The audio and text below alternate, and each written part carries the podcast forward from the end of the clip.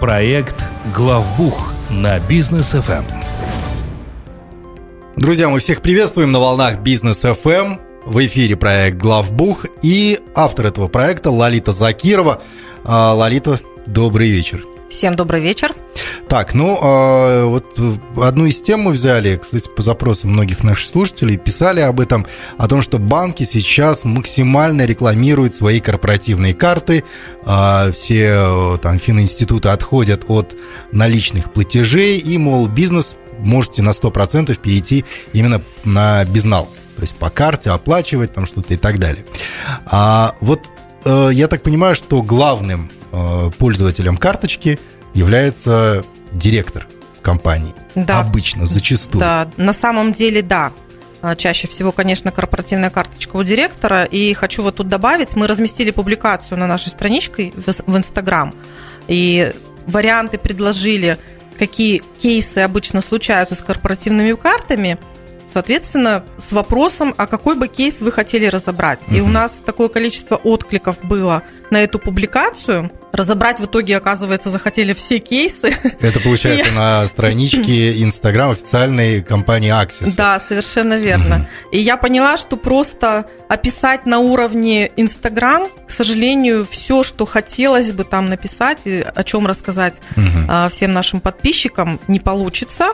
И прям мы на страничке сказали, что мы сделаем отдельный такой эфир конкретно на эту тему, разберем да. там все эти кейсы и подробно как раз все это проговорим. Угу. Но вот какие операции могут принести действительно проблемы бизнесу и там и у налоговой начнутся вопросы, и у бухгалтерии в компании могут начаться вопросы. А какие операции к этому приводят? Если честно, любая операция с карточки, если она неправильно проведена, угу. и потом она неправильно оформлена, она может привести к каким-то потом проблемам и до начисления. А, так получается, эти э, операции еще и оформлять как-то надо. Я думал, взял карточку, съездил в командировку, оплатил себе обед, ужин, там, поездку куда-то, и все, и ну оно вот, все фиксируется именно так. Вот как, вот как раз так, так и думают директора. Иногда почему-то эта карточка пользуется, ну, не совсем корректно. Так, понятно, хорошо. Но а, получается, самый популярный вариант – это снятие денег на личные нужды. Да, а, вот, ну, директор снял деньги а, и не отчитывается за них. Что будет директору за это? Классика, однозначно. То есть есть расчетный счет, есть угу. у директора карточка, и постоянно пополняется эта карточка. Либо там даже сам директор иногда, есть такие продвинутые у нас директора, которые уже там в мобильных приложениях с расчетного счета себе на карточку деньги перечисляют, потом с карты деньги снимают, и вот что с ними происходит дальше, тайна покрытая мраком. Угу. Иногда бухгалтер там напоминает что-то директору, спрашивает, опять же, по сам, самим данным по карте, то есть выписка. Вообще у нас документ, на основании которого проводятся какие-то операции по расчетному счету, либо по карт счету, это банковская выписка. Банк, естественно, по прошествию месяца такой документ предоставляет, и на основании выписки бухгалтер уже делает проводки внутри системы. Бухгалтер видит, что деньги сняли, но, к сожалению, он, естественно, не понимает, куда они потом делись. А директор уже и забыл. А директор забыл, директор говорит, я там забрал себе, ты там оформляй как надо. Угу. Ну, вариантов тут откровенно два. Либо бухгалтер все оставляет на картчете, угу. как будто деньги есть, хотя по факту их нет, и по выписке это видно. Либо директор это все, о, бухгалтер, простите, перекидывает все это на а, подотчет директора. Так. Это другой счет, и этот подотчет копится. Ситуация откровенно не очень хорошая, что первая, что вторая. Если все оставить на картчете, то, конечно, это не будет совпадать с банковской выпиской. И в случае проверки это будет видно. Естественно, будет это перекинуто, опять же, на подотчет директору и будут до начисления. Угу. Если на подотчете у директора тоже долго висят какие-то незакрытые суммы, то есть по факту это с точки зрения операции выглядит как выдача денег подотчетному лицу, а угу. директор, он является подотчетным лицом в компании, и не получение документов, закрывающих эти расходы. Ну, то есть должен быть по-хорошему от директора авансовый отчет, на что он потратил эти деньги. Угу. Если такого отчета нет, то что делают налоговые органы? Они вот такие суммы признают доходом физического лица, в данном случае директора, и доначисляют все налоги как на физическое лицо, то есть как на зарплату в данном случае. Угу. Но если смотреть по процентному соотношению, в зависимости, конечно, от суммы, то это будет где-то там в районе 25-35% сверху. О, То есть сумма существенная. да. Если таким образом директор там, в течение нескольких месяцев снял несколько миллионов, Мгм. то вот можете как бы ориентироваться, в каких цифрах до начисления будет идти речь. Плюс еще, тоже надо не забывать, налоговые органы, они, конечно, это посчитают не так, что они возьмут всю сумму и применят в этом месяце все налоги. Нет, они творчески подойдут, они посмотрят в разрезе каждого отдельного месяца по периодам, когда возникала конкретно эта сумма дохода у этого физлица, Так. сделают до начисления, потом посмотрят, по какому режиму налогообложения вы отчитываетесь, и у вас набежит еще и пеня и штрафы за несвоевременную оплату этих доначисленных налогов, отчислений и так далее. Так, то я-то думал, что корпоративные карты, они упрощают во многом э, все вот эти вот моменты. Но если я снимаю, например, наличку, то все эти вопросы, они закрываются заранее. Зачем, куда, почему я снял наличные деньги, правильно? Да, директор должен понимать, зачем он их снимает и как он потом будет отчитываться по потраченным деньгам. А карточка, она как э, та же самая кредитная карта. Я вроде бы покупаю, покупаю, покупаю, а потом у меня бах и какой-то большой процент в конце месяца на- накапал. Это вот э, то же самое происходит с налогами, например, да, Хоро- хорошее сравнение, но мне кажется, с налогами оно как-то более ощутимее Более происходит. ощутимо, конечно. Но вот в Казахстане, в частности, у нас люди привыкли как делать. Мне не совсем понятна эта схема, да, потому что у меня автомобиль в моей собственности.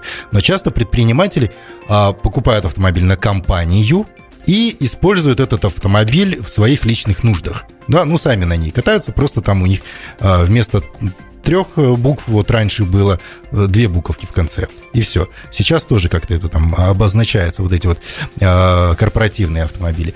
И э, как-то это всегда нормально было. И вот сейчас, например, корпоративные карты, я взял карточку и тоже вроде бы пользуюсь картой компании, но оплачиваю свои нужды, там, школу ребенку, э, бассейн, тренажерный зал жене, еще что-то и так далее и тому подобное. А, Ну, можно ли это э, списать на расходы компании? Потому что компания заработала, она все равно, ну вот в моей логике предпринимательской, она все равно перечислит дивиденды мне. Так зачем мне ждать дивидендов, если сейчас я могу эти деньги использовать, ну вот, благодаря корпоративной карточке? Но тут опять же вот возвращаемся к тому, кто вы в компании. Если вы э, используете корпоративную карточку, вы директор, даже если вы при этом еще и учредитель, но конкретно в отношении корпоративной карты вы директор и вы подотчетное лицо все равно. То есть корпоративная карточка – это не способ бесконтрольной траты денег Мгм. с расчетного счета, с карт счета, неважно. А хотелось бы. Ну, конечно, хотелось бы. Кстати, вот, ну, действительно, очень часто вот директора, они очень миксуют это все. Мгм. То есть, если вы оплатили бассейн там, какие-то еще свои там личные нужды с корпоративной карты, то, к великому сожалению, э, ну, их нельзя будет просто взять на расходы компании. Ну, какие-то расходы возможны, конечно, там, в- за- ну, точно не бассейн, однозначно. Ну, вот что, что-то там можно там взять. Если тренинг, например, какой-то там проплатил директор Мгм. с корпоративной карты, и вот у него действительно этот тренинг, он относится конкретно к его там предпринимательской деятельности, это доказуемо, и вот тема тренинга, вот у него там сертификаты, конечно, вот это, наверное, пример, когда можно это будет сделать. Но какие-то расходы супруги, э, там что-то себе купил, это, если вы действительно потратили, Мгм. будут доходами физического лица. Тут я, откровенно говоря, не сильно все-таки рекомендую вообще показывать эти доходы э, и проводить по э, расходам компании. Наверное, Мгм. все-таки директору лучше будет там вложить свои средства, вернуть Мгм. как бы эти деньги обратно в компанию, просто чтобы элементарно с этих расходов еще и сверху налогов не платить, как опять же на доход физлица. Так, понятно, окей. Все сложнее и сложнее получается. А если, например, ну вот э, затрагивал немножко эту тему, да, в вопросе, а, например, перечислил э, с карточки корпоративной на свою личную карточку деньги, средства какие-то, и после этого я прошу бухгалтера или аутсорсинговую компанию, там в лице компании Аксиса, да, э, прошу э, зачислить это вот как выплату дивидендов мне. Давайте, мол, так проведем схему. Можно так сделать? То есть часть дивидендов хотя бы. Тоже не всегда так можно сделать, потому что дивиденды, они вообще а, выплачиваются тоже по определенным правилам. Угу. Ну, во-первых, смотрите, до там, какого-то времени у нас вообще было строго, что дивиденды выплачиваются один раз в год по результатам годовой финансовой отчетности. Угу. То есть независимо даже от того, как часто выплачиваются они, обязательно должна составляться финансовая отчетность то есть не налоговая, финансовая отчетность. Угу. Есть определенные формы финансовой отчетности. Опять же, что туда входит, зависит от того, что у вас в учетной политике написано, какими вы конкретно стандартами руководствуетесь. То есть много там еще если. Но а, сейчас правила поменялись, и выплата дивидендов может происходить каждый квартал. Угу. Это хорошо, с одной стороны. С другой стороны, это очень воодушевило многих собственников, потому что они теперь требуют от бухгалтеров дай мне дивиденды. Угу. Ну просто дай мне дивиденды, так не работает. Так. Если хочет собственник забрать какую-то часть, то угу. тогда нужно сделать вот эту финансовую отчетность. Да, она сначала будет квартальная, угу. потом она будет там полугодовая, потом она будет уже там за 9 месяцев, ну, понятно, с каким-то угу. там нарастающим итогом и корректировками, что там уже он забрал наверняка, угу. да. Но, тем не менее, вот это нужно контролировать. То есть сначала финансовая отчетность, так. потом решение, это тоже документ, который должен быть оформлен. Ну, потому что дивиденды, это мы говорим про то. И, конечно, если единственный участник, это проще, это mm-hmm. просто решение этого единственного участника о том, что выплачиваю дивиденды, да, там, за первый квартал 2021 года. Если участников несколько, mm-hmm. то нужно делать собрание участников, на котором они, эти участники, принимают решение, опять же, о выплате дивидендов. То mm-hmm. есть оформляем все. Это первый пункт. Дальше, в этом решении строго оговаривается, когда выплачиваются эти дивиденды. И вот с момента, как решение приняли, есть месяц на то, чтобы их выплатить. Вот так. если вдруг гипотетически вот этот процесс там снятия денег происходит как раз в этот период, который задокументирован, то все окей. А если просто собственник вдруг не знаю, там в январе месяце нету еще никакой финансовой отчетности, нету никакого решения, он вдруг угу. какую-то сумму со своей корпоративной карты, привязанной к компании, перечислил на свою личную карту, снял и говорит бухгалтеру оформи это как дивиденды, так не получится. Сложно. Окей, а если вот, кстати, а, вот этот вот вопрос, э, хочу за него зацепиться, а, предыдущий, что если вдруг я с корпоративной карты, как владелец компании или директор, оплатил тренинг, какой-нибудь. А, например, там вот я маркетолог, у меня рекламное агентство, там маркетинговый тренинг. Оплатил, в принципе, можно это вот списать на э, там расходы корпоративной карты. Можно будет, да? При наличии документов. Ну, хорошо, даже при наличии документов. Да. А если, например, я, как э, директор компании, чувствую эмоциональное выгорание и понимаю, что для того, чтобы мне вот это выгорание как-то нивелировать, мне нужен поход в бассейн тогда я буду лучше работать. И у меня будут акты выполненных работ бассейна, там и так далее, и тому подобное, чеки все. Я могу доказать, что вот, ну, ребят, ну а как по-другому? Мне надо было. Вот за уши здесь можно притянуть? Очень маловероятно. Ну, так ну, однозначно. Ну, вот тренинг можно, а это э, нельзя. Да. Ну, пон- понятно, что как бы, может быть, где-то сложно грань, да, определить, а что, что тут да, можно, вот. а что нельзя. То есть, может быть, мне даже там бассейн больше помогает, чем, чем там тренинг. тренинг. да, да, может, у меня там в бассейне как раз идеи гениальные, маркетинговые а, появляются. Но а, налоговые органы, они в этом плане, ну, очень консервативно мыслят, я бы так сказала, да. Угу. То есть, даже с тренингами я бы все-таки не злоупотребляла. То есть, угу. ну, ну, не нужно каждый месяц организовывать какие-то тренинги и какие-то бешеные суммы списывать. Такого, конечно, не должно быть. Потому что ну, должна быть какая-то разумность в расходах, а, должно быть понимание, что действительно это конкретно относится к деятельности компании, что оно каким-то образом улучшит что-то. Угу. Хорошо, если есть какие-то доказательства, там, что было до тренинга и как теперь делаем после тренинга. Это дополнительно будет основанием опять же, для тех же налоговых органов, что да, действительно, мы не просто там сходили на тренинг, что-то послушали, какие-то там сертификаты, положили себе там в, пап, в папке, mm-hmm. они там пылятся. Нет, мы, смотрите, вот такие-такие инструменты стали применять. И это работает у нас, и мы улучшаем вот то-то, то-то. То есть получается, что это не просто там буква закона, которую мы следуем. Здесь больше такая доказательная база с налоговой и как договоришь, ну не то чтобы договоришься, а как уговоришь налоговую, да? Ну, уговорить налоговую очень сложно. Они однозначно будут все вышвыривать из вычетов, извиняюсь за терминологию, да? Ага. А вам нужно будет доказывать, что действительно вот эти конкретно расходы, они вам были нужны. Все, окей. Я как человек, меня тут здесь на бизнес FM уже называют там э, один из схемщиков Казахстана. Могу ли я, к примеру, э, ну, есть у меня там какая-нибудь родственница, например, э, которая получила там буквально недавно диплом юриста студентка, которая угу. закончила. И я ее приглашаю провести мне тренинг по юриспруденции. Она, ну, мол, якобы там гениальная. И плачу ей деньги. Хотя тренинга на самом деле не было.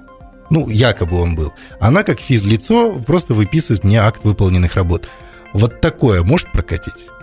Тут вообще совершенно другие отношения возникнут, потому что с этим физлицом у вас тогда уже будут гражданско-правовые отношения, и вы, в случае, если это физлицо не зарегистрировано как налогоплательщик, ну то есть не является ИП, вы будете налоговым агентом. А, и в любом случае И вы будете нужны. еще и налоги платить за это физлицо, помимо того, что вы выплатите этому физлицу там гонорар, да, как вы там это обзовете. Все, ребят, расходимся, схема не работает. Схема не работает, бассейн 100% будет доходом физлица признан. Понятно, хорошо. Так, ну, есть у нас э, определенные тоже обязательства перед нашими рекламодателями. Уйдем буквально на пару минут, э, прервемся, а после вернемся, друзья, продолжим обсуждение этой темы. Мне становится интересно прям. Проект «Главбух» на бизнес FM при поддержке компании «Аксиса». Проект «Главбух» на бизнес FM. А мы возвращаемся, друзья, и напомню, что сегодня мы э, обсуждаем с Лолитой Закировой, директором компании Axis, компании, которая предоставляет бухгалтерский аутсорсинг, обсуждаем корпоративные карты, как их можно использовать, что их, э, что будет, если вдруг использовать эти корпоративные карты не по назначению и за что может прицепиться налоговая. Представим, Лолита, вот такую вот ситуацию – директор где-нибудь э, за границей, в отпуске там или еще что-то, а в ресторане перепутал карточки. Вместо своей оплатил счет корпоративной карточкой. А чеки у него все имеется. Приехал он обратно в компанию, дает бухгалтеру чек и говорит, все, сделай это как расход компании. Можно? Так. Вот с такими вообще расходами за границей. Угу. Давайте вот чуть-чуть разделим. А, с точки зрения валютного законодательства у нас много очень изменений произошло. Мы как-то говорили, по-моему, вот уже в одном из эфиров угу. об этом, потому что тут э, регулятор, то есть Национальный банк, угу. он возложил на банки второго уровня много таких контрольных функций по проверке вот как раз соблюдения валютного законодательства. Угу. То есть что такое корпоративная карточка? Да, это фактически использование средств компании – так. И когда директор где-то за границей проплатил этой карточкой, то произошла валютная операция, угу. за которую компания должна будет отчитаться своему угу. банку. Банк, скорее всего, запросит, во-первых, подтверждающие документы, а что, собственно, делал директор в этой стране. То есть у вас должны быть а, приказ на командировку, естественно, оформленные все эти документы. Угу. Дальше что это он там такое сделал, потратил, на что. То есть подтверждение вот этих расходов, это будет авансовый отчет. То есть вот в этом случае, конечно, у вас не получится просто эти расходы никак не учесть, потому что они как минимум через банк пройдя, уже будут зафиксированы. И вопросы, когда будут задавать вам уже банковские сотрудники, у вас эти документы должны быть уже оформлены, вы просто им копии должны фактически передать. Mm-hmm. То есть оформляем авансовый отчет на директора, фиксируем там это кофе, ужин или что у него там было, признаем рас... Э, доходом физического лица, то есть на компанию расходы дополнительные лягут, угу. потому что вот такое кофе, к сожалению, тоже никак нельзя будет признать расходами, идущими на вычеты. Но мы всегда говорим про расходы, идущие на вычеты, это, конечно, относится к тем налогоплательщикам, которые на общеустановленном режиме. Угу. Потому что тут будет самая большая проблема да, у этих налогоплательщиков. И все это оформляем как полагается. То есть платим фактически с этого кофе еще кучу налогов сверху. Вот mm-hmm. простыми словами. Банк попросил у нас обоснование такой транзакции. Мы предоставили ему копии приказа на командировку, угу. копию авансового отчета, копию чеков. Угу. И таким образом показали, что у нас это все легально, прозрачно. А вот э, многие наши слушатели, возможно, сейчас едут и задаются вопросом, а не мудрит ли Лолита Закирова что-то вот с этими корпоративными картами? Потому что я трачу на что хочу, и бухгалтер у меня это спокойно все закрывает. А это бухгалтер такой хороший, или все-таки бухгалтеру должны возникнуть определенные вопросы? На самом деле, если у вас вообще сама э, транзакция незначительная, то, может, вы не попадете в выборку банка. Это mm-hmm. вот, знаете, как повезет. Mm-hmm. Ну, обычно все-таки кофе это незначительные транзакции. Может быть, у вас ваш банк и не будет про это спрашивать. Mm-hmm. Но тут момент какой, что по таким операциям по ним нет порога существенности. Mm-hmm. То есть по любой такой операции за пределами Казахстана в валюте совершенной банк имеет право спросить подтверждение. Если вдруг э, возникнут вопросы по более э, серьезным моментам, то к этому могут, в принципе, потом прицепиться. Ну, конечно. Вспомните, то есть это нарушение будет валютного законодательства, угу. ну, то есть зачем это вообще? Понятно, хорошо. А если я широкой души человек, решил там помочь школьникам, купил им парты, компьютеры или еще что-то, с корпоративной карты оплатил все это, это же благое дело – можно ли вот это вот, то есть, ну, компания, на компанию я ничего не покупаю. Можно ли эту благотворительность отнести к расходам компании и так, чтобы действительно нормально все это закрыть? Ну, в принципе, конечно, вот сам, сами какие-то там а, спонсорская помощь, благотворительная помощь, mm. оно очень похвально, да. Если мы посмотрим на законодательство, у нас есть ограничения с точки зрения, какие компании могут там оказывать спонсорскую помощь. Ну, потому что спонсорская помощь, она что? она предполагает, что ты оказал эту помощь, и ты как бы об этом везде говоришь, да, угу. то есть вот ты прям там пиаришь себя параллельно с тем, да. что ты оказал эту помощь. Но у нас есть ограничения, к примеру, а, не могут выступать там спонсорами на определенных мероприятиях, там, табачные компании, да, компании, там, алкогольной продукции, которые занимаются и так далее. То есть самым богатым запретили помогать? Ну, почему? Им не запретили. Теоретически ты, грубо говоря, за счет своей чистой прибыли, ради бога, помогай. А, угу. Но ты нигде не, не афишируй это. То есть угу. нельзя там свой какой-то баннер разместить там на спортивном мероприятии. Угу. Вот, ну, простыми, опять же, словами, да, то есть ты там что-то оказал, какую-то помощь, за, за, за счет своего дохода никто тебе не запрещает. Угу. За ваши деньги, ваши любые желания. А если мы говорим вообще про благотворительность, да, ну, давайте вот таким термином называть, наиболее понятным, наверное, всем, то, во-первых, это тоже должно, должно оформляться документально. Опять же, если вы хотите это взять на вычеты угу. в рамках того, что дает налоговое законодательство. Документально это что значит? Это значит, принимающая сторона, она должна в ваш адрес написать запрос. Угу. Просим оказать благотворительную помощь и так далее. То есть на ваше имя, на, ну, хорошо, если вы сразу как-то сумму говорите, прям в этом письме будет зафиксирована эта сумма. Угу. Вы у себя этот документ фиксируете как входящий документ, угу. то есть вы ставите там ему номер, дату, и уже на основании вот этого документа вы делаете свой внутренний документ. Ну, обычно это приказ, например, директора. Mm-hmm. То есть приказываю оказать благотворительную помощь. Вот таким образом это все оформляется. Дальше уже каким образом происходит процесс оплаты, это уже вторично. То же самое, что и с любой другой тратой. Угу. То есть купил директор с корпоративной карты парты там какие-то, стулья, ради бога. Если дополнительно вот эти за кадром все документы есть, то все нормально. Опять же, поставщик этих стульев, парт и так далее, он в адрес компании же должен документы все выписать. Угу. То есть, если это стулья, это должна быть накладная. Если там плательщик НДС или сумма большая, электронный счет фактура, все это компания у себя фиксирует, угу.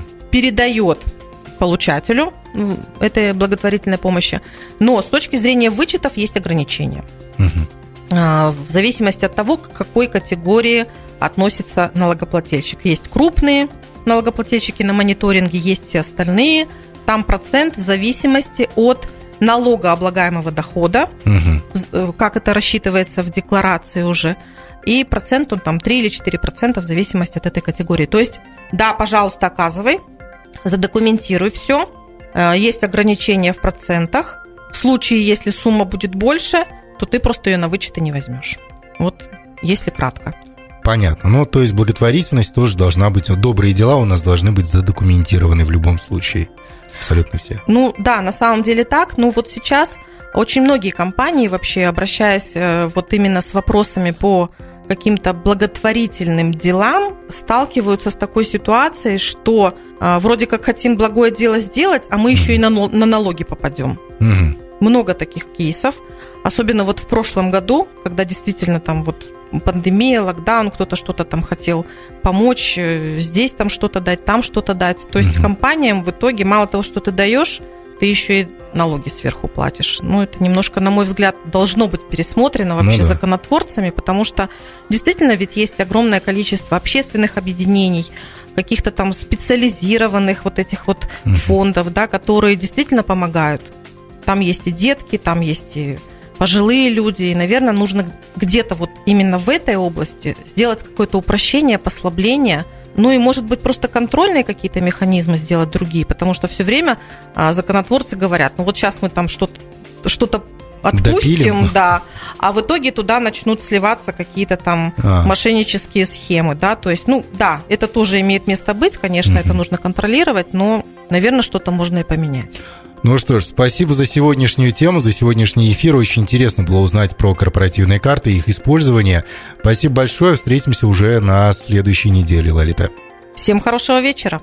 А я напоминаю, что у нас э, в студии сегодня была Лолита Закирова, директор группы, э, директор компании Аксиса, э, предоставляющий бухгалтерский аутсорсинг. И на следующей неделе будем обсуждать не менее интересную тему. Оставайтесь с нами. Проект «Главбух» на Бизнес ФМ при поддержке компании «Аксиса».